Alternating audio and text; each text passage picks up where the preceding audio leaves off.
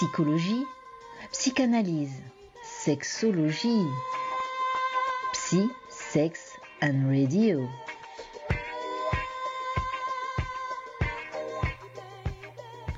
Et oui, 14h30 jeudi, c'est l'heure de Psy Sex and Radio avec eh bien notre psychopraticien relationnel. Oh, tu as vu ça Daniel comme j'arrive à le prononcer maintenant? Euh, comme ça, voilà, tu vois, sans filer, on y va. Psychopraticien relationnel et sexologue, donc forcément euh, Daniel Ross. Daniel, bonjour. Quel plaisir de t'avoir sur les ondes de, de fréquence. Plaisir réciproque de se retrouver Et depuis oui. Ça faisait un petit moment. Quelques mois d'absence. Voilà. Allez, on est reparti cette, euh, cette fois-ci. On est reparti pour si tout va bien. Hein. Après, il peut y avoir quelques petits aléas comme ça. On verra, on gérera au fur et à mesure. Mais si tout va bien, on va se retrouver une fois par mois euh, pour parler psychologie, pour parler sexologie.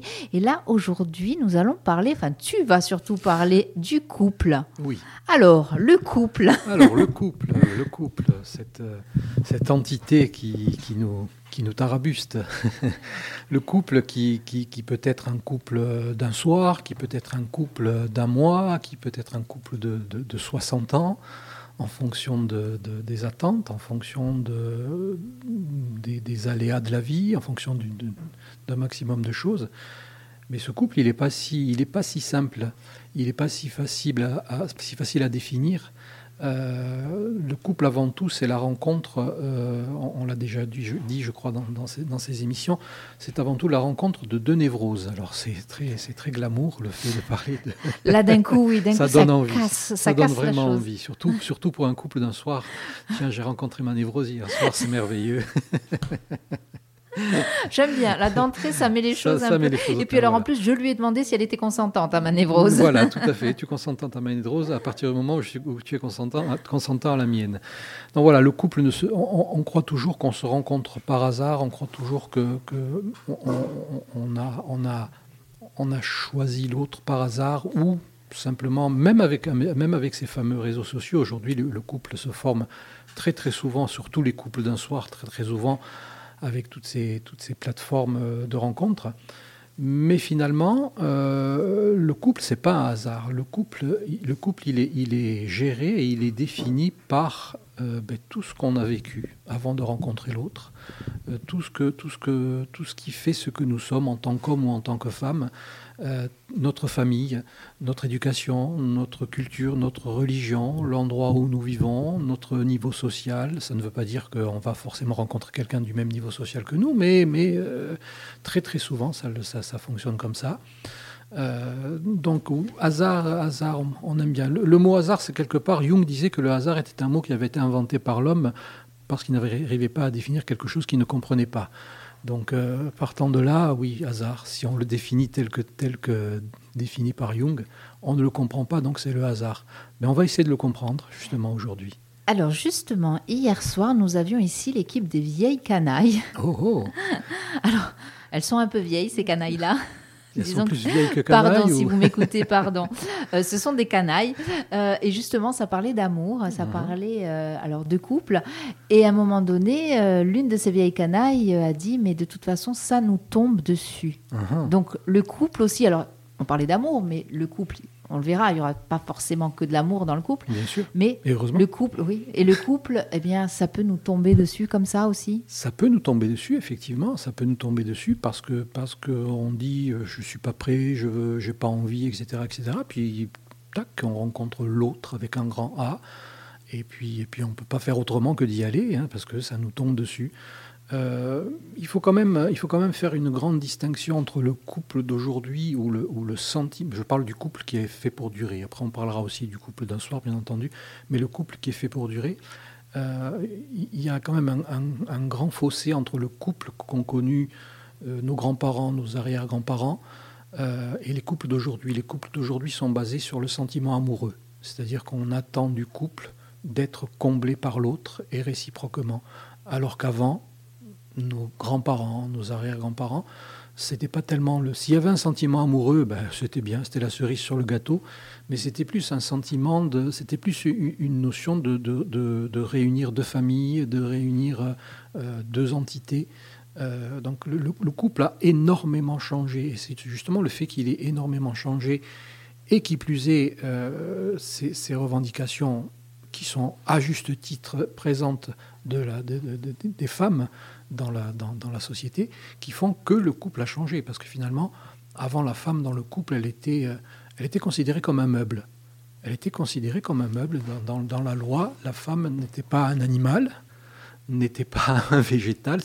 Elle, était, elle avait, au niveau de la loi, il faudrait peut-être demander à Johanna ce qu'elle en pense. Nous lui demanderons. Euh, voilà. Johanna, si tu nous elle, écoutes. Voilà, elle était, elle, la, la, femme était considérée comme un meuble. Et donc l'homme avait droit de vie et de mort sur sa femme. Alors on se dit oui, mais ça c'était avant, ça c'était avant. Mais c'est pas si vieux que ça dans l'histoire de l'humanité, c'est pas si vieux que ça.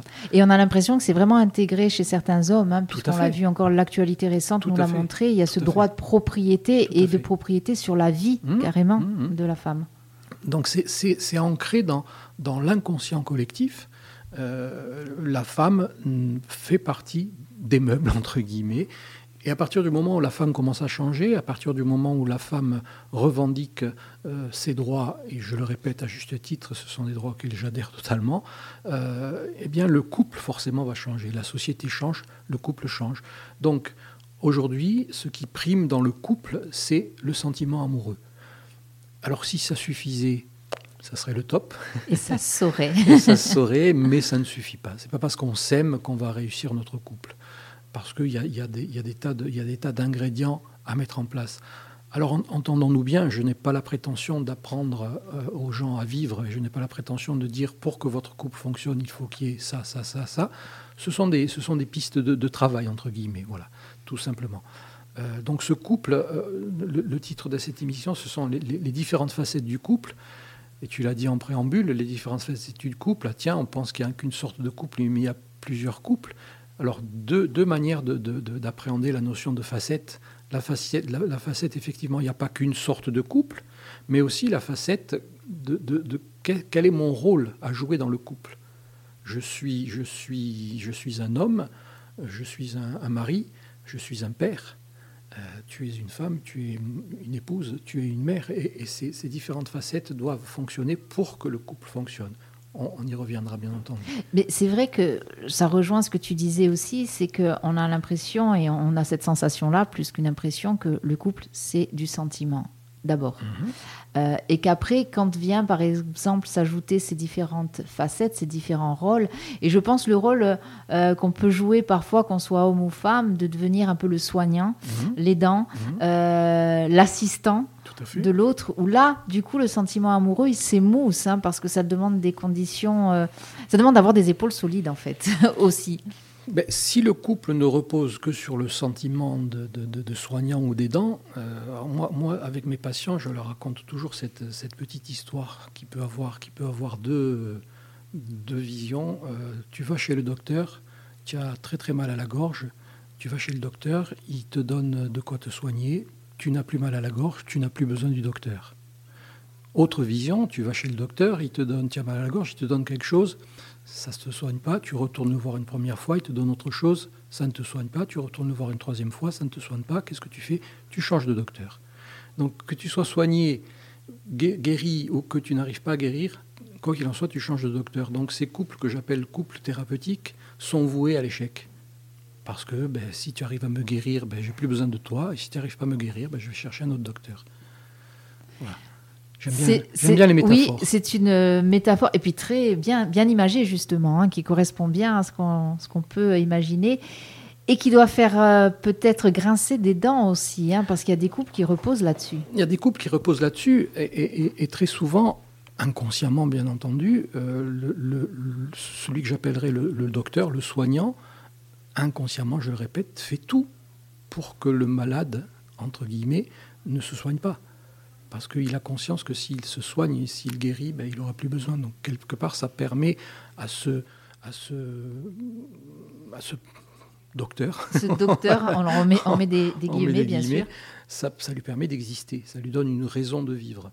Euh, alors, entendons-nous bien, dans un couple normal. Le mot normal, il faudrait le définir. Ordinaire, peut-être? Ordinaire, voilà. Mmh. Dans un couple ordinaire, euh, Dans un couple ordinaire, euh, je viens de dire bonjour à. eh bien, oui, il y a Vanina, euh, Brune qui est là. Dans un couple... Oh, pendant la pause, on verra si elle peut pas venir. D'accord. Dans un couple ordinaire, à partir du moment où l'autre, à un certain moment, a besoin d'être aidé, bien sûr qu'il faut être là. C'est une certitude, bien sûr. Euh, il ne s'agit pas de dire tiens, j'ai entendu Daniel Rose qui disait qu'il ne faut pas que je sois ton docteur, démerde-toi tout seul. C'est pas ça. Dans un couple ordinaire qui partage autre chose que la notion soignant-soigné, bien sûr qu'il faut, qu'il faut être présent. Hum, je parle d'un couple où les bases même du couple sont cette problématique dysfonctionnelle. Voilà. Donc, il y a cette facette-là, mhm. on a vu, ce sont des rôles différents. Euh, ces rôles-là, euh, ils interviennent peut-être à des moments différents euh, d'une vie, de, couple. Hein. Quand je parle de la vie, c'est la vie du couple. peut-être que ces rôles-là aussi ont un rôle à jouer sur la, et sûrement même sur la, c'est ce qu'on disait, hein, la durée de vie du couple et sur le mode de fonctionnement. Mhm. La durée de vie du couple dépendra essentiellement de la capacité de l'un et de l'autre à pouvoir investir ces différents rôles, restant bien entendu à dire que la notion de rôle n'est pas une notion de faire semblant d'eux. Euh, c'est simplement le fait que euh, si on considère l'individu comme étant un petit peu comme une boule à facettes, chaque facette correspondant à une part de ce qu'est l'individu, euh, si on ne fonctionne que sur une facette, c'est un petit peu comme si moi, en rentrant ce soir à la maison, je faisais le psy mon épouse me dirait bon, regarde, retourne à ton cabinet, et elle aurait bien raison de le faire. Parce que quand je suis chez moi, je suis, je suis un époux, je suis un père. Quand je suis à mon cabinet, je suis un psy, etc., etc., etc. Donc c'est la notion de rôle dans ce sens-là. Je pense qu'il est important de le, de le, de le, recadrer. Ça mène pas à une espèce de schizophrénie, tout ça, de se dire, euh, tiens, il faut que je... Alors là, c'est ce tel rôle, là, c'est tel rôle? Je pense que ça se fait, ça se fait euh, comme ça, instinctivement, hein, comme un claquement de doigts. Je pense que c'est pareil pour, pour tout le monde. À partir du moment où, quand je suis chez mon médecin, je suis, je suis un, patient. Quand je suis dans mon cabinet, ben, c'est la personne qui vient me voir qui est patient.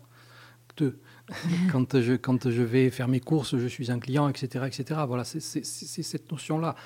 Après, si on veut l'appeler schizophrénie, on l'appelle schizophrénie. Je pense qu'on l'est tous un petit peu. Oui, hein. eh bien, nous l'avons dit, quand nous sommes en couple, nous sommes névrosés. Est-ce que ça veut dire que les personnes qui ne sont pas en couple ne sont pas névrosées? Non, ça veut dire que les, que les personnes qui ne sont pas en, couple sont, sont, des névrosés solitaires. voilà, ça c'est dit. la, névro, la névrose, si on, va schématiser la névrose, euh, on va dire que la névrose, c'est le fait d'avoir des carences on schématise bien entendu, on ne va pas faire un cours de psychopathologie, il nous faudrait des semaines. Euh, et donc quelque part, je, cherche en toi le fait que tu puisses étayer mes carences, et tu cherches en moi le fait que je puisse étayer tes carences.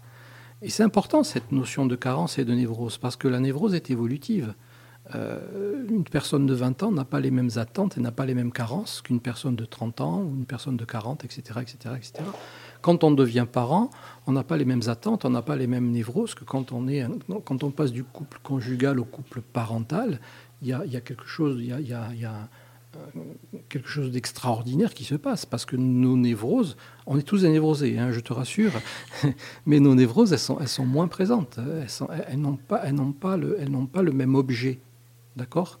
Euh, donc il est important, bien sûr, d'investir ce rôle de parent quand on a des enfants, mais il est primordial aussi de conserver ce rôle de, couple, et encore plus primordial de conserver ce rôle d'individu. Parce que si je ne suis que père, eh ben, à un certain moment, ça va poser un problème. Si je ne suis qu'homme, ben, et si je ne suis que, que, mari ou compagnon, ça va poser un problème. On, voit vraiment qu'il y, y a, tout, il y a tout ce, schéma qui, qui, fait que, à partir du moment où on réussit à investir ces différents rôles, on va pouvoir euh, avancer. Restant bien entendu, on l'a dit tout à l'heure, qu'il euh, faut qu'il y ait ce sentiment amoureux, puisque c'est quelque part, c'est aujourd'hui, le couple repose sur ce sentiment amoureux. Et est-ce que pour être en couple, et on parle à ce moment-là, oui, du couple euh, qui, dure, qui dure, voilà. Est-ce que pour être en couple, il faut être, j'ai envie de dire, en couple avec soi-même déjà, c'est-à-dire ça serait mieux. être assez tranquille. On en revient à ce qu'on avait pu dire lors de précédentes émissions. Il serait intéressant que l'ensemble de la population mondiale suive un jour une psychothérapie, mais il y aurait du boulot. Il y a quand même beaucoup de monde. Alors, il y a beaucoup de femmes. Hein. Euh, on sait que c'est la majorité des femmes. Les Américaines ont lancé cette mode. Mmh, mmh, mmh. on ne se demande pas pourquoi. Mais toujours est-il qu'effectivement, on a l'impression qu'il y a beaucoup plus de femmes qui viennent dans les cabinets des, thérapeutes que, des hommes, hein, parce qu'on a encore ce petit côté euh, oups. Voilà, on ne sait pas trop, on ça sait pas tend, trop. on ça tend à, ça tend à s'équilibrer ces dernières années, je trouve. hein. Et alors, est-ce que c'est bien, est-ce que c'est pas bien? Ça sera pourrait être justement le sujet d'une d'une prochaine émission. On revient à notre couple. Mhm. Euh, est-ce que le couple, c'est pas aussi une affaire de moment? C'est-à-dire Eh bien, tu disais, par exemple, des fois, on se dit, euh, on n'est pas prêt ou prête, euh, et puis ça nous tombe dessus. Et effectivement, on peut ne pas être prêt. Bien sûr. Euh, et à ce moment-là, eh bien, oui, il y a des sentiments, mais ça ne suffit pas. C'est ce que tu Mhm, disais. mhm. Ce n'est pas le bon moment. Ça peut ne pas être le bon moment parce que parce que on, on- on- on avait on avait commencé une carrière ou des études, ou parce que on, on avait décidé de faire le tour du monde ou parce que etc etc etc. Après, euh, la, vie n'est faite que de renoncements. Il y, a, même une thérapeute qui a écrit un bouquin qui s'appelle Les renoncements nécessaires. À partir du moment où je fais un choix, je renonce à quelque chose. Donc, est-ce que je veux préférer faire le tour du monde ou est-ce que je vais préférer rester avec toi Est-ce qu'il serait peut-être intéressant de faire le tour du monde à deux? Voilà, ça c'est bien dit. Eh oui, eh oui. Oui, alors ce n'est pas toujours évident, pas toujours hein, évident, justement. hein. Et puis moi j'ai envie de savoir, est-ce que c'est vrai ce qu'on dit qui s'assemble se ressemble dans le couple ou Bah, Il y, a- il y a deux maximes qui se ressemblent, ça semble, et il y a une autre maxime qui dit les contraires s'attirent. Donc partant de là, oh, faites votre choix, messieurs, dames. Les jeux sont faits. Le couple, euh, au niveau de l'individu, alors on a bien vu, il y a une question de rôle, mais comment se place l'individu dans le couple? Est-ce qu'il faut quand même qu'il s'ass- enfin, qu'il assure euh, ben, sa position Est-ce qu'il faut qu'il, euh, que l'individu... Parce qu'on dit au début, voilà, c'est tout beau, hein, on le sait, hein, c'est tout beau, tout rose, c'est fusionnel, c'est etc. Puis au bout d'un miel. moment, voilà, et au bout d'un moment, on défusionne. Mhm. Et là, effectivement, les individus essayent peut-être euh, ben, d'in- d'instaurer leur personnalité. Ça, c'est le danger pour le couple, déjà. Le, dan- le danger, et, et- et je dirais que avis, à la population pour les futures personnes qui vont se mettre en couple, essayez dans cette phase de lune de miel, c'est-à-dire dans ces tout débuts de la rencontre de l'autre, essayez de rester vous-même. Parce que on va toujours, je dis on, parce que j'en fais partie, hein, je, suis en couple euh, et très heureux de l'être, et j'ai été en couple avec, avec d'autres personnes. On, va toujours, dans un premier temps, essayer de, de répondre aux supposées attendre- attentes de l'autre. Je dis bien aux supposées attentes de l'autre, parce qu'on ne va pas demander à l'autre.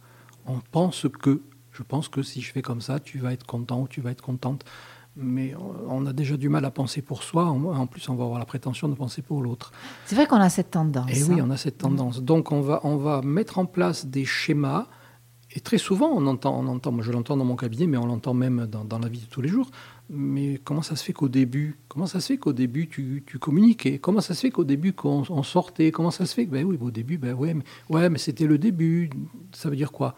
Ça veut dire que tu as fait semblant? Ça veut dire que tu m'as menti quelque part. Alors c'est pas, c'est pas fait sciemment. On a aussi ce- ce- cette chose, alors, euh, où, euh, surtout pour les femmes, hein, au début, bah, ce qui va attirer, c'est euh, le côté indépendant de la femme, le côté Mhm. un peu rebelle, le côté, ah ouais, elle s'assume, vraiment, elle s'assume, et puis au bout d'un moment, bah, elle s'assume trop. Elle s'assume Elle trop. est hein. trop indépendante. Eh oui. Et alors, est-ce que c'est, dans ce cas-là, c'est et ma place dans le couple alors? Est-ce que l'homme peut se dire ça alors? C'est-à-dire qu'il faut, il faut prendre conscience d'une chose, c'est que je disais tout à l'heure qu'on ne choisit pas l'autre par hasard, on choisit l'autre par rapport à, à ce que Jung a désigné comme étant être les archétypes. Donc euh, un archétype, c'est c'est plutôt une image archétypale, c'est la projection qu'on va faire de l'homme idéal ou de la femme idéale. Cette projection, elle est construite par toutes les personnes qu'on a pu croiser dans notre vie avant même que de rencontrer l'autre. D'accord? Alors toutes ces personnes, pas forcément de- du sexe opposé, parce que ça peut être, ça, peut être toutes les personnes de- des deux sexes. Et donc on, on se crée une image, on se crée une image qu'on projette. Et quelque part, un, un petit peu comme si on mettait des appâts. Il y a des- et à un certain moment, ben, il y a deux appâts qui se qui s'accrochent l'un à l'autre et on se dit waouh c'est bon c'est elle c'est lui ou c'est lui c'est lui ou c'est elle c'est elle en fonction d'eux puisque c'est valable pour les couples hétéros et, et les couples euh, homo Euh, mais finalement c'est c'est un- une sorte de leurre parce que trouver cet idéal masculin ou cet idéal féminin il faut savoir une chose je suis désolé messieurs dames l'homme idéal n'existe pas et la femme idéale n'existe pas. Et heureusement et heureusement. Donc, qu'est-ce qui se passe dans le couple? On va, on, va, on va choisir chez, chez cette autre personne euh, une grande partie de nos attentes et toutes, toutes ces attentes que cette personne ne pourra pas nous donner, ben on va les développer chez nous. On avait, certain, on avait à un certain moment parlé d'anima et d'animus, la part féminine et la part masculine de l'homme et de, l'homme, la part féminine de, de l'homme et la part masculine chez la femme. Mais c'est cet anima et c'est cet animus qui vont se mettre en marche pour développer ce qu'on attend pour que quelque part cette image archétypale soit complète. C'est-à-dire que tu vas projeter une part, je dis un chiffre bidon, hein, tu vas projeter 80% de ce que j'attends, et les 20% manquants, c'est moi qui vais les développer chez moi. C'est très, souvent très, le cas. On voit, on voit euh, une femme assez, assez corpulente avec un petit monsieur tout mince, et on se dit tiens, c'est bizarre, ils sont, ils sont bizarres ces deux, parce que voilà, c'est cette image qui fait que on projette l'un sur l'autre. C'est aussi, alors ça veut dire aussi que enfin, cette image, c'est une question d'apparence. Ben, c'est-à-dire que la, première chose, la première chose qui nous attire chez l'autre, c'est bizarrement, c'est son odeur et aussi l'apparence. C'est pour ça que les réseaux sociaux sont un petit peu, entre guillemets, dangereux, parce qu'il y, y a, une apparence qui est souvent faussée. Hein. Voilà. Et puis, il n'y a pas d'odeur. oui, il n'y a pas d'odeur. Donc déjà, on va lancer un message quand vous vous rencontrez après un trail. Si vous avez le coup de foudre pendant ou après le trail, c'est bon. Épousez-vous. mais c'est vrai que, euh, voilà, il y a ces stéréotypes, mais euh, oui, l'image, l'image. Et comme tu disais, l'image que qu'on peut euh, renvoyer aussi, que l'autre nous renvoie. Bien sûr. c'est compliqué parce que des fois, on attend des choses qui ne viennent pas. Et mhm. c'est là où on met en danger du coup le couple et on se met en danger soi-même alors. Tout à fait. Si on prend, si on reprend, j'adore la définition, mais la définition psychanalytique du couple, dans, de, pas du couple, de l'amour. Euh, en, psychanalyse, l'amour, c'est euh, comment est-ce que je me sens quand tu me regardes? Quand tu me regardes, je me sens capable de. Quand tu me regardes, je me sens désirable. Quand tu me regardes, c'est-à-dire que quelque part, ton regard me fait grandir c'est là, c'est là que, si, on, revient, on reviendra un jour certainement sur la problématique des violences dans le couple, mais c'est là que, qu'intervient la notion de violence, parce que si, dans un premier temps ton regard me fait grandir et petit à petit ton regard me rabaisse, voilà, mais on y reviendra dans une autre émission bien entendu. Mais si on prend cette notion, ton regard me fait grandir, mais si je n'attends que ton regard pour me sentir exister, je vais être dépendant du couple. Alors, je, vais te donner en, primauté quelque chose que je dis à tous mes patients et que tu ne pourras pas trouver sur les réseaux sociaux parce que ça m'appartient. Ma définition du couple, ma définition du couple, c'est je n'ai pas besoin de toi, tu n'as pas besoin de moi, mais putain, qu'est-ce qu'on est bien ensemble. C'est exactement ça. Eh hein. c'est, eh euh, ce, n'est pas le besoin, c'est juste l'envie. C'est ça, l'envie. L'envie? D'être avec l'autre, de partager. Si j'ai besoin de toi pour être heureux ou pour être heureuse, c'est que ça veut dire que si tu t'en vas, ben je, je, suis foutu. Donc c'est un peu aussi ce que je disais, c'est-à-dire être bien avec soi-même, s'aimer soi-même, pour faire en sorte que ce ne soit pas un besoin d'aimer l'autre ou que l'autre nous aime. Tout à fait, tout à fait. Donc revenons un petit peu, parce que c'est vrai qu'au là-bas, tu m'as posé une question, mais je suis parti dans tous les sens. bon, après on part. Mais ça, c'est mon, mon habitude. Euh, dans, dans, cette notion, euh, madame, madame est une femme qui s'affirme, et puis finalement, euh, monsieur aime les femmes qui s'affirment, mais au bout d'un moment, ben, elle s'affirme peut-être un petit peu trop. Ben, il serait intéressant que monsieur se pose la question pourquoi est-ce que je cherchais une femme qui s'affirme? Qu'est-ce que j'attendais de cette femme qui s'affirme? Parce qu'il ne s'agit pas de, de, de, rencontrer quelqu'un qui s'affirme et puis après empêcher cette personne de s'affirmer.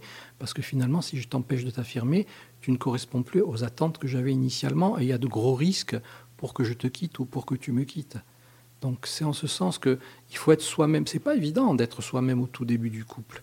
C'est même très très très, compliqué. très compliqué. parce qu'on est, on le disait, dans la séduction. Donc déjà, on, on essaye de donner une image qui n'est pas forcément parce qu'on s'aime peut-être pas aussi mmh. forcément, hein, mmh. c'est ça. Hein.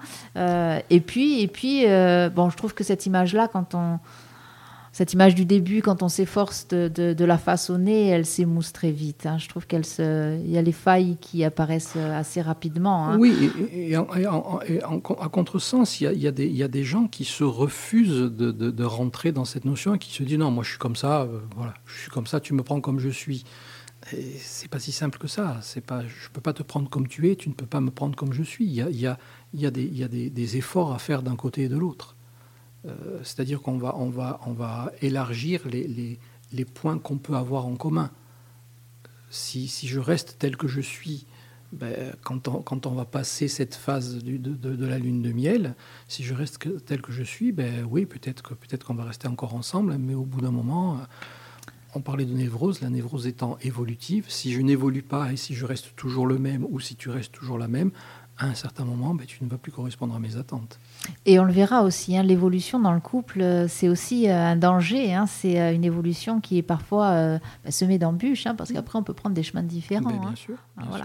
Allez, on va partir en musique avec M, qui de nous deux, voilà. Et puis on se retrouve avec, je vous le rappelle, Daniel Ross, psychopraticien relationnel et sexologue, et nous parlons du couple. Allez, on part en musique avec M et on se, on se retrouve dans deux petites minutes. Allez, c'est parti.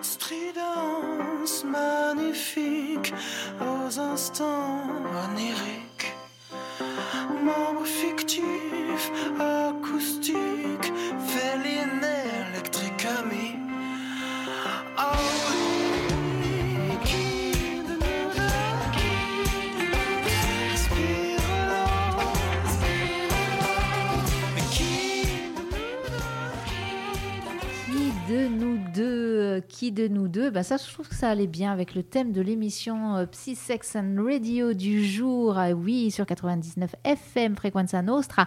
Nous sommes avec Daniel Rossi, psychopraticien relationnel. C'est le seul moment, une fois par mois, je peux m'exercer, euh, je peux dire voilà, ces lettres comme ça, les unes après les autres, euh, très rapidement, sans filer. du coup, voilà, je disais, donc nous sommes avec Daniel Ross, psychopraticien relationnel et sexologue, et nous parlons du couple. on l'a vu et on l'a entendu, euh, le couple, ce sont différentes facettes. Et euh, bien dans le couple, il y a aussi deux individus. Hein, le mhm. couple, c'est deux forcément. Sinon, on parle de troupe. Sinon, on est dans un troupe. À ou- trois. ou, ou une partouze. Ça, c'est encore autre chose. On pourra un jour aborder ce sujet-là sur Frequenza Nostra. Euh, là, alors, dans le couple, alors effectivement, il y a le couple, hein, il y a les couples justement qui vont euh, échanger leurs Mhm. partenaires. Tiens, sûr. ça, c'est aussi. euh, Oui, oui, oui, euh, c'est quelque chose qui, euh, bah, qui fait partie de certains couples.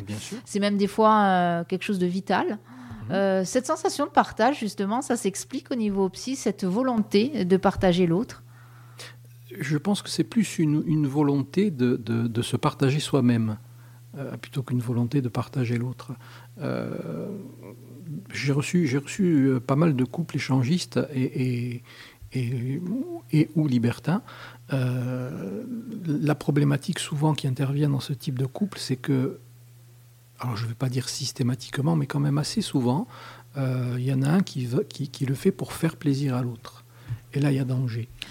Il y a danger parce que, parce que le- monsieur ou madame se perd dans quelque chose et euh, il y a, quelqu'un qui souffre dans le couple. Après, quand, euh, quand les deux sont dans ce, dans ce trip, je dirais, ben, grand bien leur face. hein. Je, le répète, il n'y a pas de modèle de couple. Euh, il y a simplement le fait d'être heureux euh, avec ce qu'on fait, avec ce qu'on partage. Donc si leur partage, euh, bon, certains psychanalystes pourront pourraient, pourraient euh, y voir des problématiques oedipiennes, etc., etc. C'est pas ma tasse de thé. Moi, je pars du principe qu'à partir du moment où ils sont heureux et qu'ils font de mal à personne, ben, grand bien leur face. Grand bien leur face, tout à fait. Euh, on, l'a- on, on a évoqué aussi tout à l'heure le fait que le couple, c'est une question euh, bon, de moment. hein, Mhm. euh, voilà, on disait qu'effectivement, et qu'après, le couple évolue aussi. Oui, oui. Alors, le couple évolue, euh, mais évolue-t-il forcément en même temps que les individus qui forment le couple? C'est là le danger.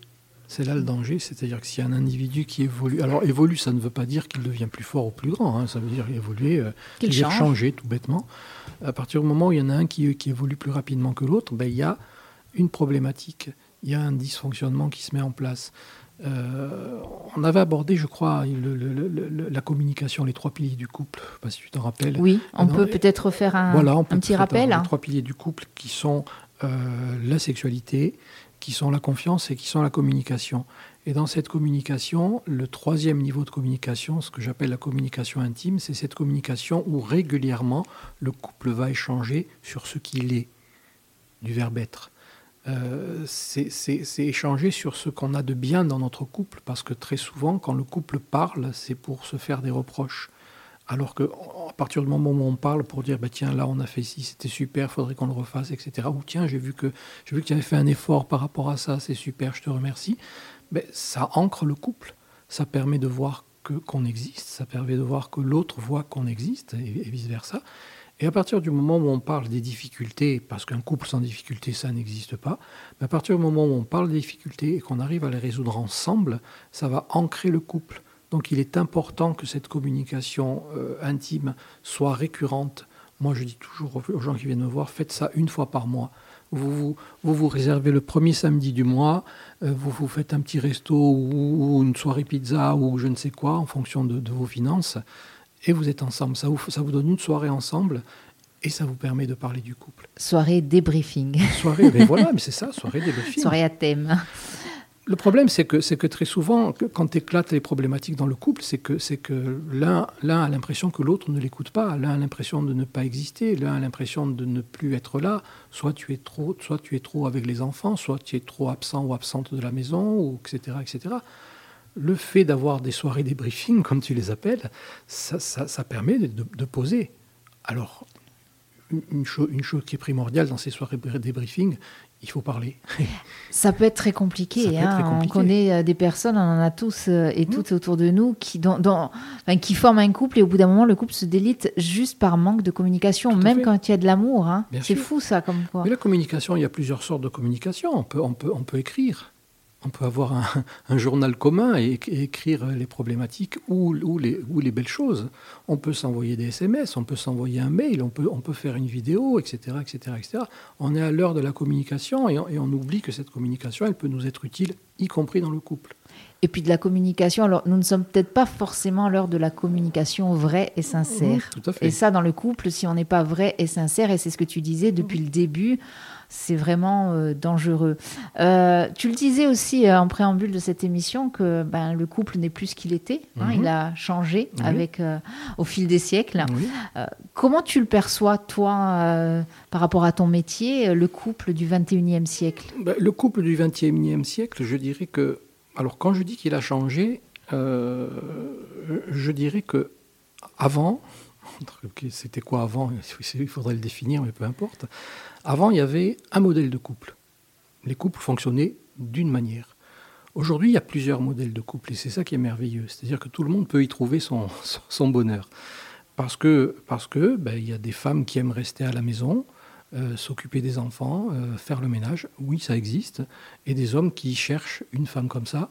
Il y a des femmes qui sont indépendantes, euh, libres, etc., etc.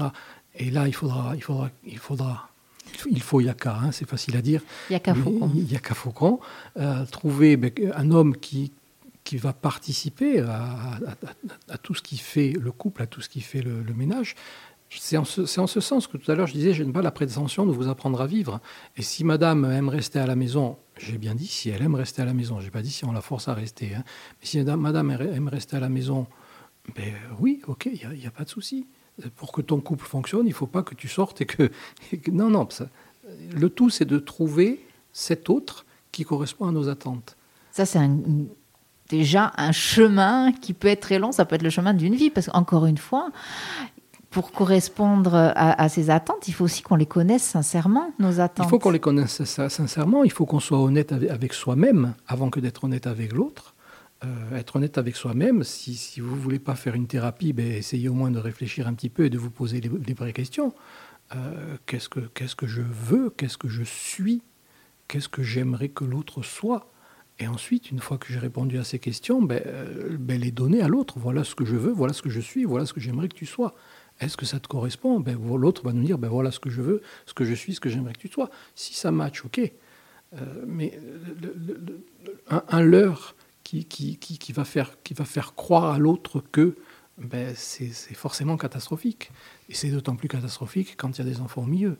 Je ne suis pas en train de dire qu'à partir du moment où on a des enfants, il faut rester en couple.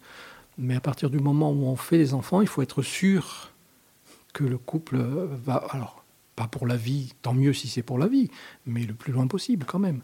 Ça aussi, ça peut être un piège. L'enfant peut être un Eh oui, piège hein, eh oui. euh, Je pour le reste couple. parce qu'on a des enfants. Euh, non, tu restes pas parce que tu as Et des puis, enfants. et puis, on se dit souvent, euh, l'enfant, ça arrive encore, hein, eh bien, l'enfant va cimenter le couple. Ce n'est pas forcément le cas. hein. Ce n'est pas forcément le cas. Et dans, et dans, et dans, dans- dans beaucoup plus de cas, l'enfant va décimenter le couple parce que parce que ben, il y en a un des deux qui va surinvestir le rôle de parent parce qu'il va se sentir délaissé euh, et, va prétexter que ben, ben là on voit l'enfant ben, l'enfant dort avec nous donc euh, on peut pas avoir de relation intime. Oui mais bon il, a peur donc comment comment on va faire? Et comment on va faire? Ben, il- s'il a peur c'est qu'il grandit et qu'il faut qu'il arrive à, à dépasser ses frustrations.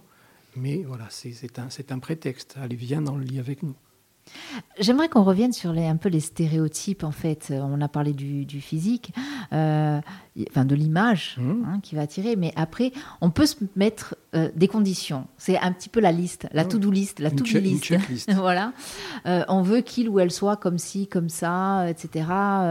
On veut que ben, qu'il aime les chiens ou pas. voilà. Est-ce que ça, ça n'est pas dangereux parce qu'au final, c'est euh, se mettre des conditions. Et tu le disais, hein, l'idéal n'est pas Mhm. parfait.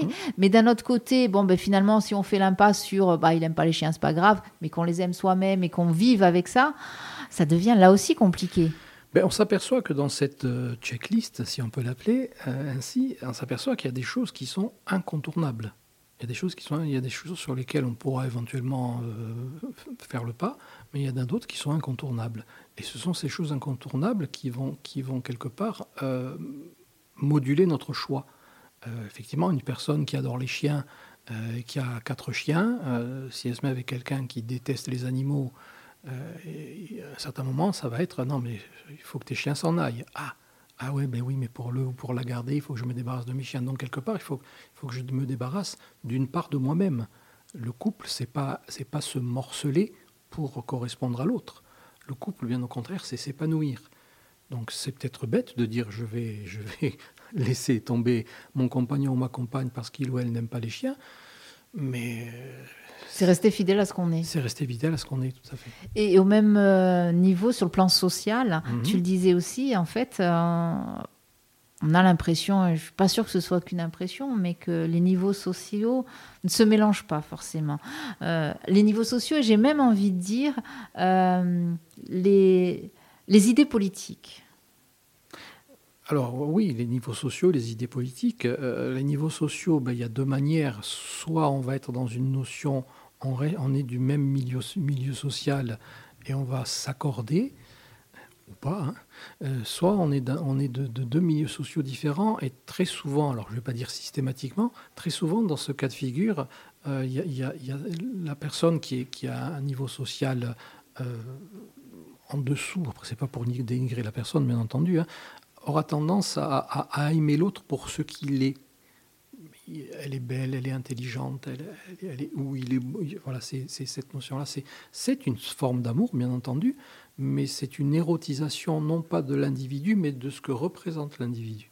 Ça, et, ça, peut fonctionner, puisque très souvent on voit des médecins avec des infirmières, c'est très très courant. Hein, donc euh, ça ne veut pas dire ça ne veut pas dire que l'infirmière est inférieure ou que le médecin est supérieur, mais c'est l'image. On a une, question qui est arrivée là, euh, quelqu'un qui nous demande euh, si, euh, alors je, vais le faire comme ça, ben, qui nous explique apparemment sa dame, donc sa monsieur, sa dame veut absolument un enfant, mhm. lui n'en veut pas. C'est mhm. une question qui n'avait pas été abordée au début du couple, ça fait déjà quelques années, hein, il nous dit 5-6 ans qu'ils sont ensemble. Ça, c'est un problème aussi de l'enfant. On le disait une fois qu'il est là, hein, mais euh, euh, on sait ce que ça peut représenter pour une femme, hein, le fait de porter un enfant, le fait d'enfanter, etc. On sait aussi qu'effectivement, ben, tout le monde n'en veut pas, que ce soit les femmes et là en l'occurrence les hommes. Ça aussi, est-ce que c'est quelque chose qui peut se gérer ou c'est quelque chose, et je pense, euh, pardon monsieur, mais c'est peut-être ça aussi que vous vouliez dire, est-ce que ça conduit inexorablement à un couple qui va se déchirer? Alors, pas inexorablement un couple qui va se déchirer, mais ça conduit inexorablement à, un abandon, en l'occurrence de la part de madame, d'un idéal familial. C'est-à-dire que ce couple restera, pour peu que madame n'ait jamais eu d'enfant avec quelqu'un d'autre, ce couple restera ad vitam aeternam, pour peu qu'il n'ait pas d'enfant, un couple conjugal et non pas un couple parental. Donc on parlait tout à l'heure d'un renoncement nécessaire. Est-ce que l'amour est que, que porte madame à monsieur est assez important pour lui permettre de renoncer à cet amour qu'elle aurait pu avoir pour, sa, pour son, son, statut de mère et pour son enfant? Là, là, se pose la vraie question. Est-ce que ça veut dire que le couple est foutu? Pas forcément. Si le, si le couple arrive à investir d'autres d'autres d'autres bases pulsionnelles, c'est-à-dire si le, si le, couple arrive à, à, à, trouver son bonheur dans d'autres choses, je donne des exemples bidons, hein, dans le milieu associatif ou dans le fait peut-être d'aider des enfants en difficulté, etc., etc., etc. Ça ne veut pas dire que le couple est foutu, mais euh, ça, ça, veut certainement dire qu'à un certain moment, certainement qu'à un certain, ça fait beaucoup de certains, hein, que qu'il que, ben, y a eu peut-être un, allez, un mensonge un, mensonge ou une mauvaise communication, une voire communication, un manque de communication. Ou, peut-être un manque de courage. C'est difficile aussi, alors quand on est jeune, alors là je n'ai pas l'âge de, l'auditeur en question, mais euh, c'est difficile euh, quand on est jeune, quand on se met en couple, de forcément euh, déjà se projeter sur du long terme et de se projeter avec des enfants et de se projeter dans la durée. Donc c'est peut-être arriver comme ça, aller euh, premier date. Euh, alors peut-être pas au premier, mais ne serait-ce qu'au bout d'une semaine, un mois, dire bon alors tu, veux, des, tu veux des enfants ou pas? Combien tu en veux? C'est pas c'est pas forcément une semaine, un mois, mais quand le couple commence à avoir avoir un an, un an et demi, deux ans, trois ans de, vie commune, euh, à un certain moment va se poser la, la, notion des enfants. Est-ce que un jour tu voudras des enfants? Et puis même dans la notion de premier date, comme tu disais tout à l'heure, à partir du moment où on discute, à partir du moment où on échange inconsciemment, on échange sur, sur nos projections. Qu'est-ce que, comment tu te vois dans, eh ben moi, dans, dans, dans 5 ans, dans 10 ans, je me vois avec, euh, avec deux enfants, avec euh, mon labrador, avec, etc., etc., etc. Donc, forcément, on, sait que l'autre a, une envie d'enfant. Ce qui ne veut pas dire qu'il y aura des enfants, mais déjà cette envie, elle est là. Donc c'est peut-être pas, c'est peut-être pas le premier jour, c'est peut-être pas la première semaine, mais si le couple discute et on voit, on voit l'importance de cette communication, et justement cette communication dans les premiers temps du couple, dans la lune de miel, généralement, elle est plus, plus fluide parce que on essaie de, de répondre aux attentes de l'autre. Mais c'est un sujet à aborder. Alors peut-être pas aborder euh, d'entrée en de front, mais euh, voilà, ben, comment Une question toute bête. Comment est-ce que tu te vois dans dix ans? Ben, moi, dans dix ans, je me vois avec, euh, avec un enfant, ou moi, je ne veux pas d'enfant. Et là, on sait. On sait. On n'a pas dit à l'autre fais-moi un enfant, ou, mais on sait. Sachant qu'on peut, encore une fois, la, personne peut évoluer aussi. Hein, donc on peut ne pas en vouloir ou en vouloir et inversement au fil du temps. Tout à fait. ça, ça fait partie des risques à prendre. Ça fait partie des risques à prendre, tout à fait. Ça fait partie des risques, mais, mais on peut quand même minimiser les risques à partir du moment où on, où on connaît les attentes de l'autre. Si on sait qu'on ne veut pas d'enfants et que l'autre veut à tout prix avoir des enfants, ben, il faut être honnête avec soi-même. C'est tout bête. Allez, petite euh, pause musicale et on revient après. Euh, on va partir avec Patrick, Patrick qui nous dit Tiens, nous ne serons jamais amis.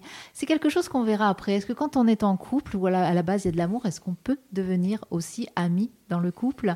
Allez, pour l'instant, c'est Patrick Fior qui nous le chante et on se retrouve de suite après.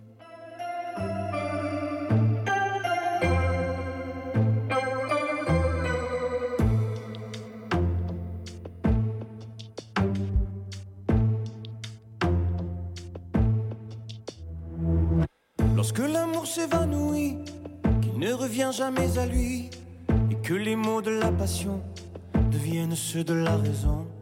Lorsque l'amour ne brûle plus de ce qui fut un feu précieux, et que les larmes sont vaincues, alors il faut se dire adieu. Se dire adieu et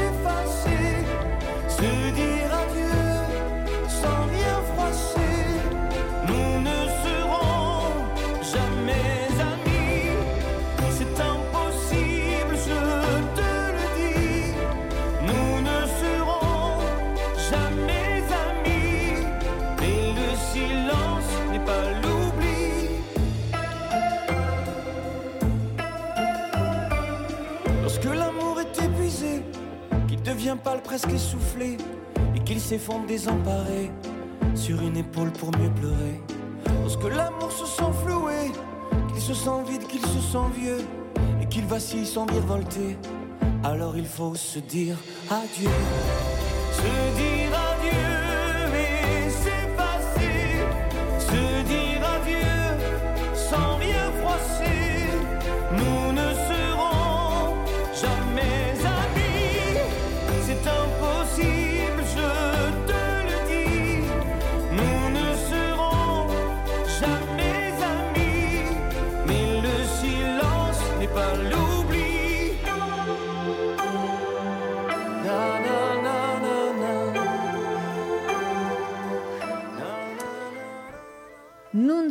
Plus, euh, nous ne serons jamais amis. C'est la chanson de Patrick Fiori sur Frequenza Nostra. Nous sommes, euh, eh bien, avec. avec Daniel Ross, notre psychopraticien et sexologue préféré dans l'émission Psy, Sex and Radio. Et aujourd'hui, nous parlons du couple. Alors, nous étions en tête à tête comme ça euh, depuis tout à l'heure, euh, Daniel, alors avec des auditeurs, puisqu'on a eu un petit message quand même. Et puis, ben, nous a rejoint Vanina, Vanina qu'on ne présente plus maintenant sur Frequenza Nostra, qui n'est pas venue toute seule. Je te laisse présenter euh, ce petit eh monde. je ne suis pas venue toute seule, je suis venue avec Lisa David Dupré, qui est actrice, comédienne danseuse, mais aussi maître praticienne en hypnose. Il faut quand même euh, le souligner qu'il y a plusieurs casquettes. Et avec notre ami Franck Silane, qu'on ne présente plus à Frequenza Nostra non plus. Bonjour. Auteur, compositeur, interprète. Voilà. Ravi de vous avoir, justement. C'est ça qui est sympa aussi à Frequenza Nostra. On peut euh, rentrer comme ça, se joindre à la conversation. Donc, nous le disions, nous parlons euh, du couple. Et par rapport à cette chanson que nous venons d'entendre, moi j'avais envie de savoir, euh, Daniel, est-ce que quand on est en couple, on peut devenir à un moment donné ami? Et même après, quand on n'est plus en couple, est-ce qu'on peut devenir ami? Bref, est-ce que le couple peut conduire à l'amitié? Ou pas?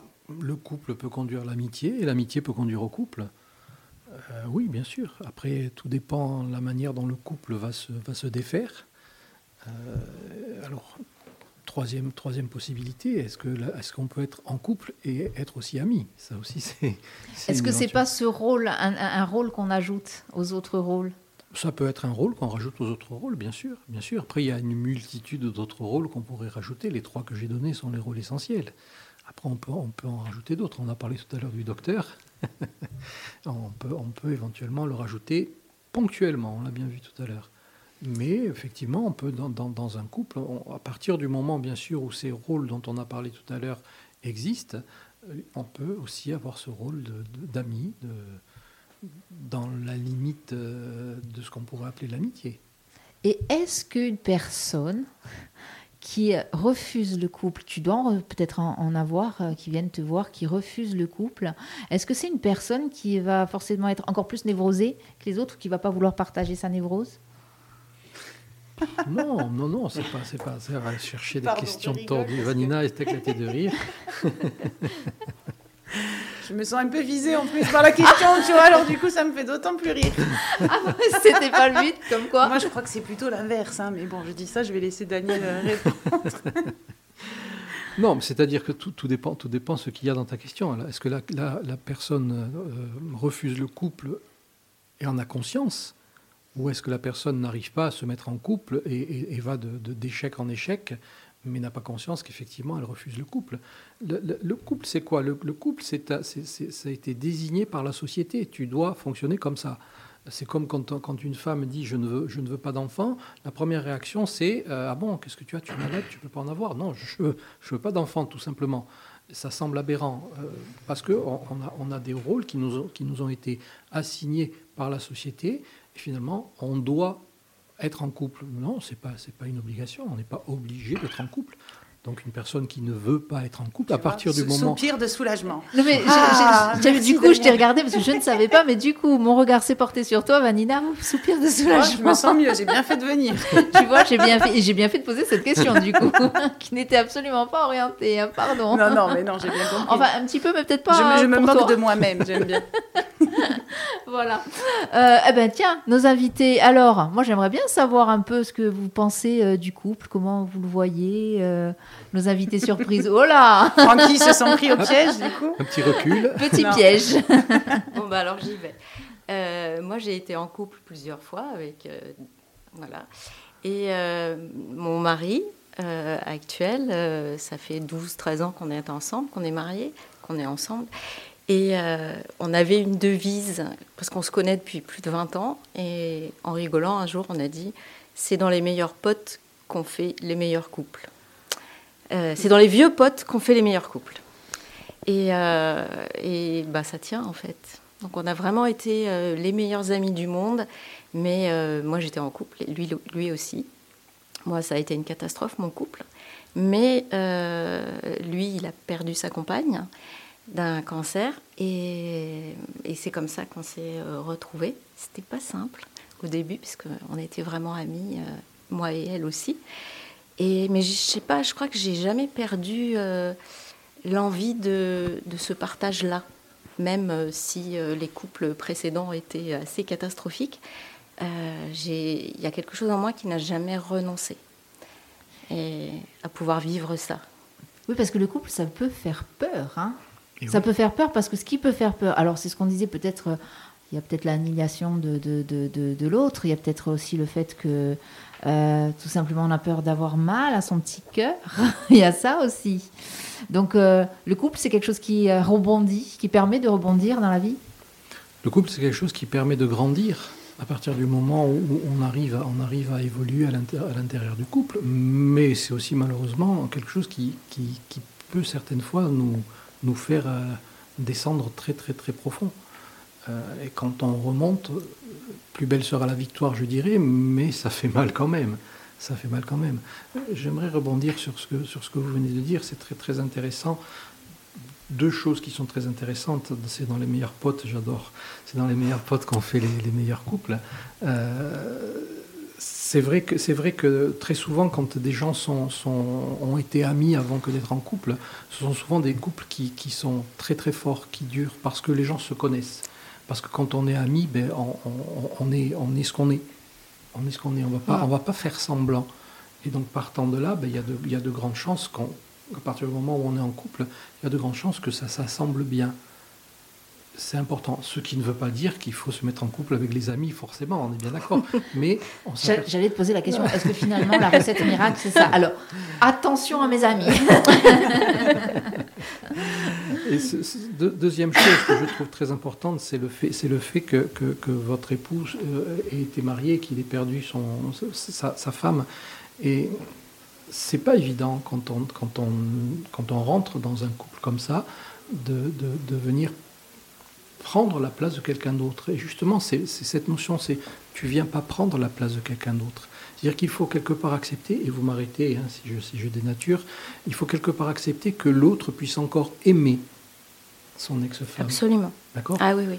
et, et- et prendre conscience que c'est pas c'est pas parce que c'est pas parce que tu l'aimes toujours que tu ne vas pas m'aimer moi parce que tu l'aimes mais tu l'aimes tu- tu- tu- tu aimes ce qu'elle a été ce qu'elle t'a apporté etc etc et moi tu m'aimes mais tu m'aimes différemment parce qu'on ne peut pas aimer deux personnes de la même manière je suppose que, que dans cette pièce vous avez certainement aimé mais vous n'avez jamais aimé de la même manière je ne sais pas si vous êtes d'accord avec Oui, moi complètement. donc partant de là, cette, cette notion, elle est très très importante. Et très souvent, j'ai des gens qui viennent me voir en me disant, j'ai perdu mon mari ou j'ai perdu ma femme. Et, et voilà, j'ai l'impression que si je me remets en couple, je vais, je vais le ou la tromper. Ben non, vous, vous pouvez, vous avez même le droit. Et je leur dis, mais que, que, que dirait votre, votre, votre pauvre mari votre, ben, Oui, mais elle me dirait ou il me dirait, vas-y, sois heureux ou sois heureuse. Mais tu peux aimer, tu peux toujours l'aimer lui ou l'aimer elle. C'est important. Et c'est ce qu'on disait hein, euh, au tout début, c'est ne pas s'approprier l'autre Mmh. du coup. Tout à Ça c'est compliqué hein, dans le couple, n'est-ce pas? Allez, une voix d'homme, on veut une voix d'homme, le couple. C'est- pas évident parce que ça, ça regroupe tellement d'éléments. euh, L'amour, euh, l'état amoureux, euh, l'amour en lui-même, c'est un vaste, un vaste sujet. C'est pas pareil d'être amoureux euh, que d'aimer la personne. Donc il y a plein d'éléments et de facteurs qui nous qui dissocient en fait notre, approche du couple. Mais je pense que moi, avec ma petite expérience, je crois que l'engagement et l'action et le respect de soi, en fait, euh, permet d'être un peu plus libre au sein du couple, justement de laisser la place à l'autre.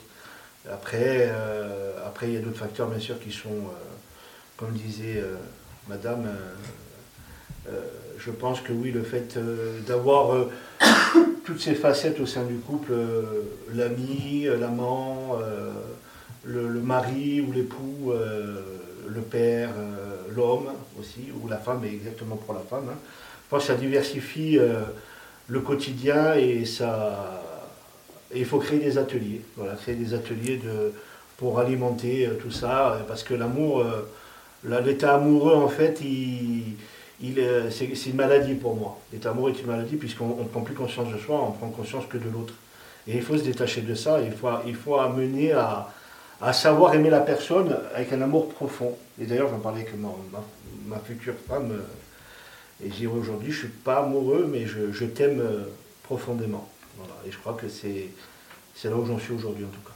Daniel, l'amour est une maladie. Je t'ai vu tiquer, mais pas tant sur le fait de la maladie, mais sur ce qui a été dit après. Alors l'amour est une maladie, euh, est-ce qu'on en guérit? L'état amoureux, l'état Elle amoureux, court, elle court. l'état amoureux. Ben, L'état amoureux, c'est ce premier état qu'on appelle la lune de miel, c'est cet état où on n'est pas soi-même. Donc cet état amoureux, il, il nous fait faire, il nous fait adopter des, des- des- des postures, des positions, des choses qui, qui sont dans, on l'a vu tout à l'heure, qui sont dans je pense que si je fais ça, ça va te plaire. C'est-à-dire qu'on n'est pas soi-même, on, on joue un rôle, mais un rôle qui, qui- qui sort de, de ce que nous sommes. Donc effectivement, si cet état amoureux est tel que je C'est ça. voilà. Euh, je l'ai dit tout à l'heure, l'amour, l'amour dans, la- dans la psychanalyse, l'amour, c'est euh, comment est-ce que je me sens quand tu me regardes? Est-ce que je me sens, euh, est-ce que je me sens fort ou forte? Est-ce que je me sens désirable? Il faut, faut en parler aussi de ça, c'est très très important. Est-ce que je me sens désirable? Est-ce que je me sens capable de? C'est ça l'amour. Là, Finalement, l'amour de l'autre, c'est l'amour de soi quelque part. En psychanalyse, hein, c'est pas évident. Mais en fait, en fait c'est- l'action. C'est que moi, aujourd'hui, je préfère euh, une action, euh, une action de, de- de- de ma compagne, par exemple, Mhm, me faire un massage, mhm. Plutôt me dire je t'aime. Et si elle fait un massage en vous disant je t'aime, c'est bien. C'est- Non, je plaisante. C'est- vraiment, c'est vraiment très, c'est vraiment très, euh, c'est fin, c'est- enfin c'est c'est très limité ce que je dis peut-être, mais Non, non, non, pas du tout. Voilà, mais, en tout cas, voilà, aujourd'hui, je préfère l'action à- au mot.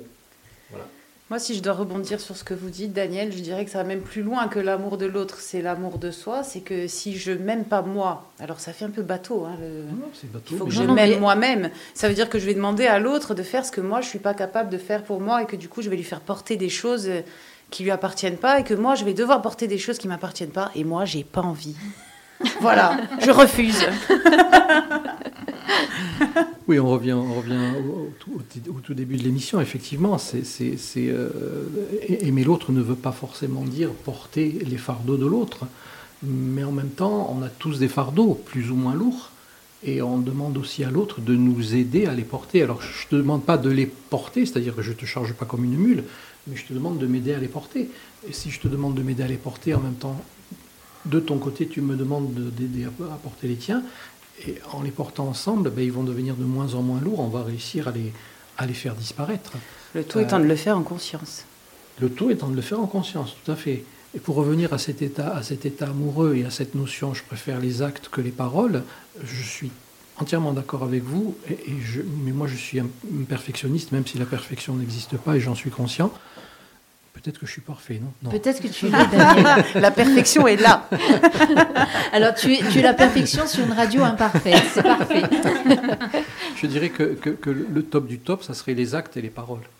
C'est en ce sens que j'ai dit faire un massage en disant Oui, je oui, bien sûr, bien Parce sûr. que effectivement, une personne qui dit je t'aime à tout bout de champ et qui, et qui, et qui montre l'inverse, euh, il vaut mieux quelqu'un qui montre par des actes et, et par une présence et qui ne dit rien, plutôt que l'inverse. Mais au-dessus de ces deux cas, euh, je dirais qu'il y a la personne qui le dit et qui montre aussi que, que, que l'amour, c'est pas uniquement en parole. Oh, et puis ça, ça peut être dit tellement facilement, euh, je t'aime. Ça peut aussi euh, perdre, à force à force, perdre aussi son impact. Oui, si c'est si c'est dit si c'est dit simplement euh, comme ça, tiens, je, je, je me prends une douche, je t'aime, tiens, je vais aux toilettes, je t'aime, tiens, je, Ce soir, on effectivement, mange des pâtes, je Tiens, t'aime. ce soir on mange des pâtes, je t'aime. Tu as acheté le papier cul, je t'aime. Effectivement, mais, mais c'est- la manière qu'on a de le dire aussi. C'est- l'instant, c'est pas le c'est pas le, le je t'aime comme bonjour, bonjour, je t'aime, etc., etc. C'est parce qu'il y a des je t'aime qui veulent dire aime-moi en fait. oui, tout à Il y fait. a beaucoup de je t'aime qui veulent dire plus aime-moi que je t'aime. Oui, mais on a vu tout à l'heure que le, que le fait que, que l'amour, c'était quelque part, c'était l'amour de soi. Donc, euh, donc euh, aime-moi, ça veut dire montre-moi ce dont je suis capable. Mais euh, j'ai beau te montrer ce dont tu es capable, si tu n'es pas en capacité de le voir, si tu ne veux pas le voir ou si tu veux toujours quelque part me vampiriser, euh, on, on est dans ce, on est dans ce, dans ce cas de figure. Petite question, est-ce Oui. que le couple doit forcément, pour tenir la route, vivre sous le même toit? Non, pas du tout. Pas du tout. Il n'y a pas, il y a pas d'obligation. Après, l'obligation, elle, elle, peut, elle peut intervenir à un certain moment s'il y a des enfants. Euh, C'est-à-dire qu'il y a... il y J'aime bien, moi, les, les- c'est ce que j'appellerais les, les, les- les couples en, en deuxième noce.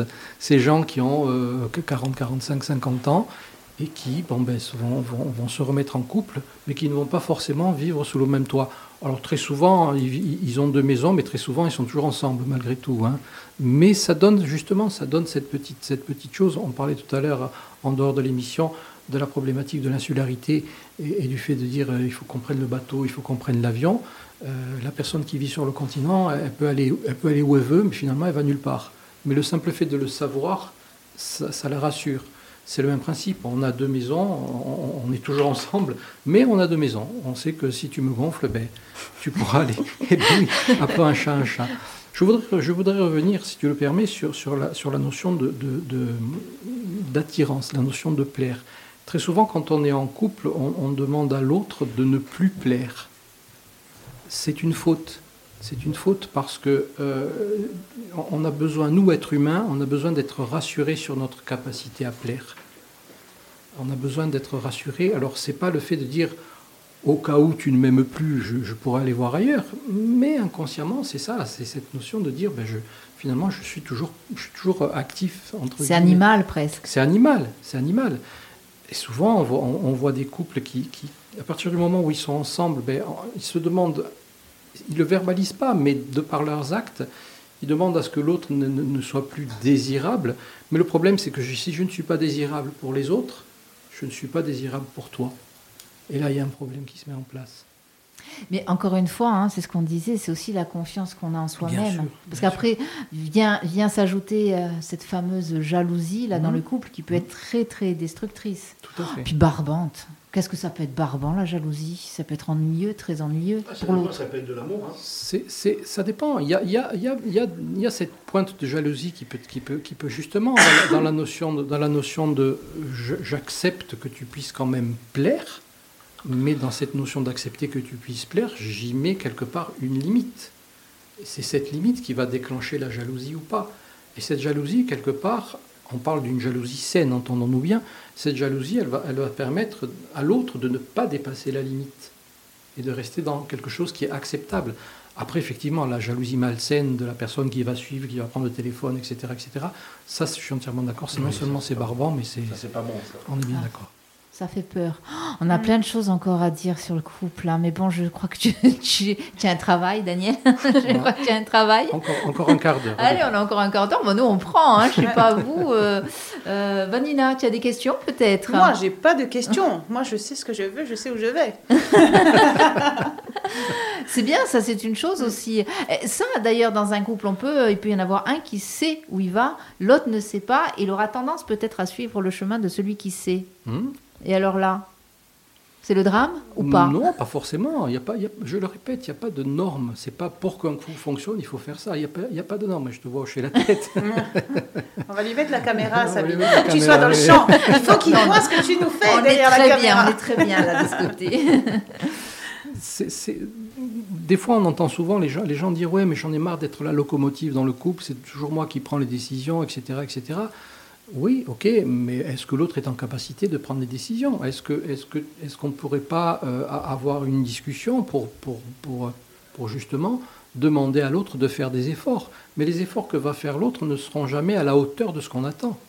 C'est cette notion aussi de, de, dire, ok, moi, je voudrais que tu, que tu arrives à, un niveau 10, tu es en capacité d'arriver à un niveau 4 ou 5, ok, ben moi je vais peut-être descendre mes, mes, mes, attentes et, et descendre au niveau 5.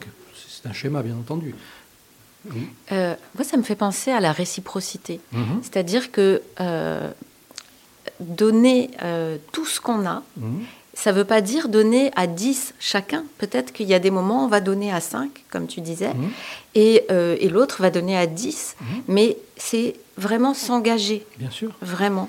et on peut ne, pas, ne pas être au même niveau que l'autre, mais si c'est tout ce qu'on donne, si on donne tout, et si on donne même à deux, parce que pour l'instant, on peut donner qu'à deux, c'est cette réciprocité qui fait que ça tient quand même. Bien sûr. Mais si on attend, si on donne à 10 et qu'on attend que l'autre soit à 10 sans le regarder, sans voir qu'il est vide, et que peut-être euh, ponctuellement il va pas donner à 10, il va donner à, je sais pas, euh, alors on peut lui reprocher quelque chose qui n'a pas lieu d'être. Tout à fait. Ben on, on, arrive, on arrive. C'est vrai quand on parle du couple, on, on parle. Il y a tellement de, on, ouvre un champ. Le champ des possibles, on va dire le ça. Champ des possibles. Vanina, le champ des possibles. C'est la notion des limites. On, en revient à la, notion de limite. Les limites sont fluctuantes. Euh, à partir du moment où j'accepte mes limites et à partir du moment où j'accepte que mes limites soient fluctuantes, ben, je vais pouvoir mieux me sentir.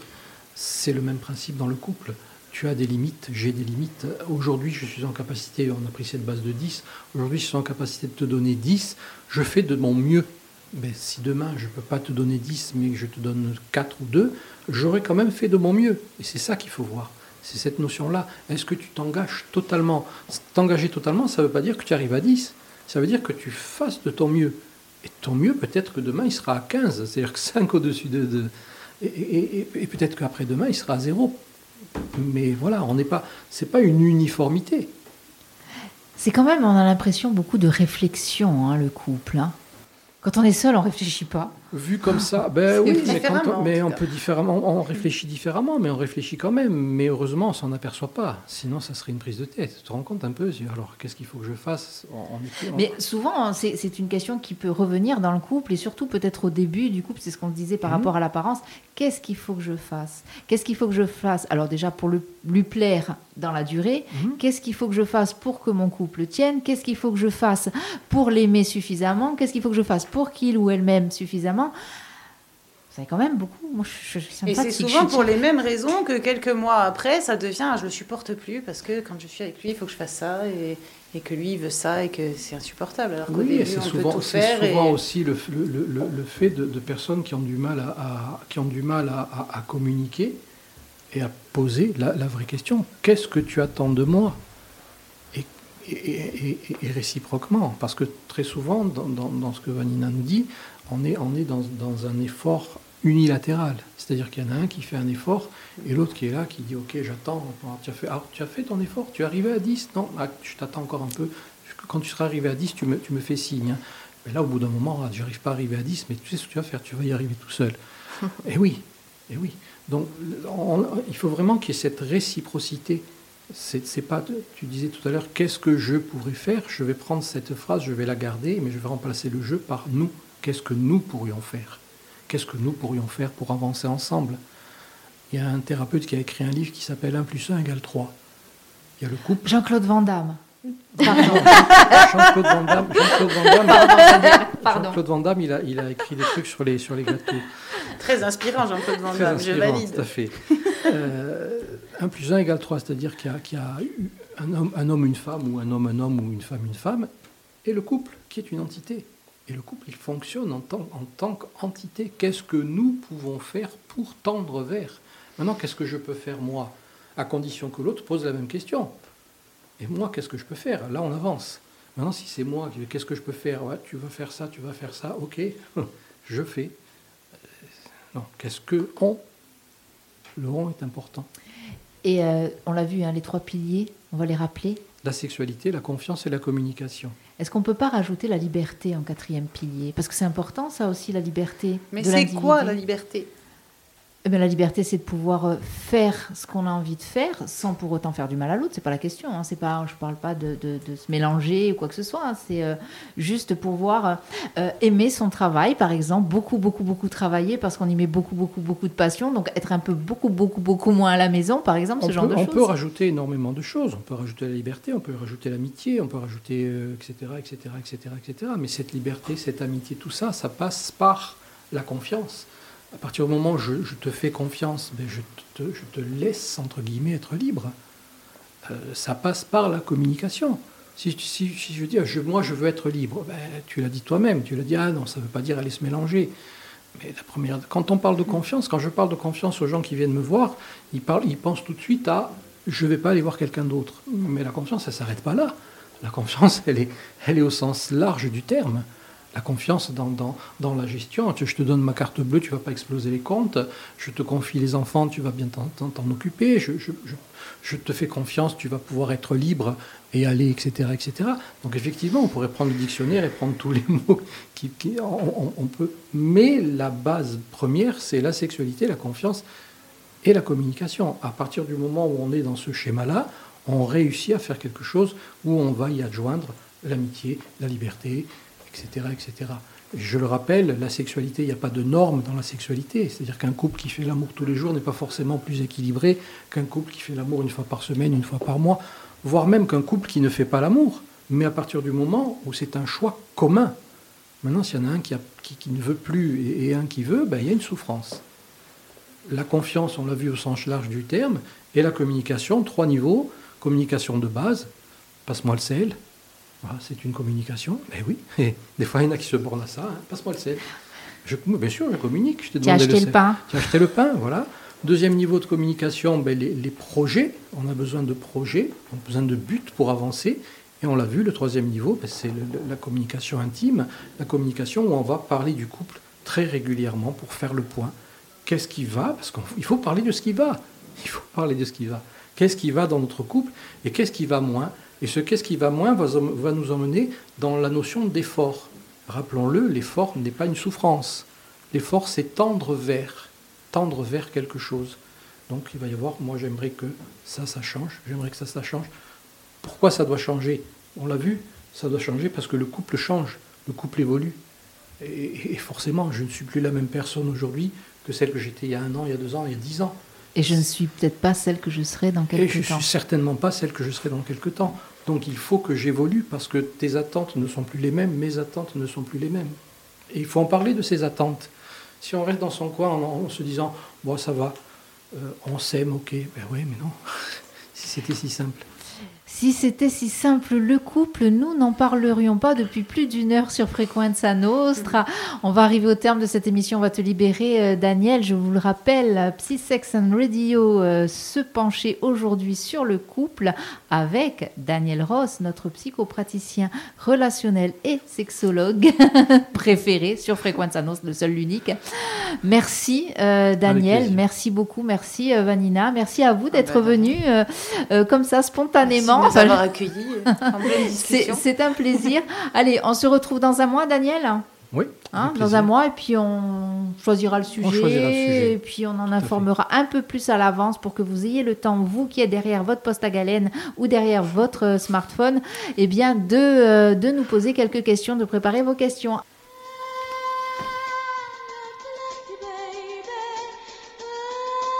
Psychologie, psychanalyse sexologie. Psy, sex and radio.